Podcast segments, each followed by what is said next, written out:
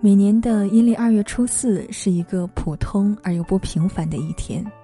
随着年龄的增长，越发觉得生命的可贵。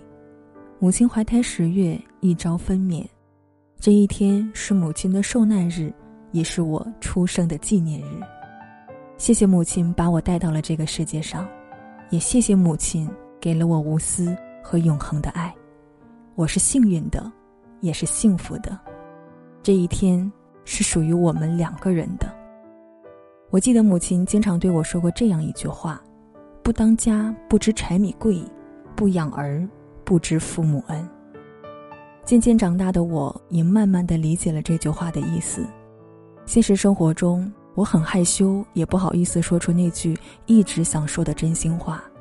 今天，我想在这里说出这句话：“妈妈，我爱你。”谢谢您给了我生命，你的小棉袄已经长大了，可以保护你了。谨以此文献给我的妈妈。素未谋面的朋友，谢谢你收听了我的这段音频，很期望能够收到您的祝福，谢谢。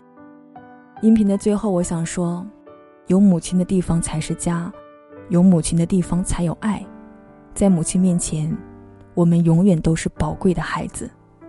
我是佳音，谢谢您的聆听。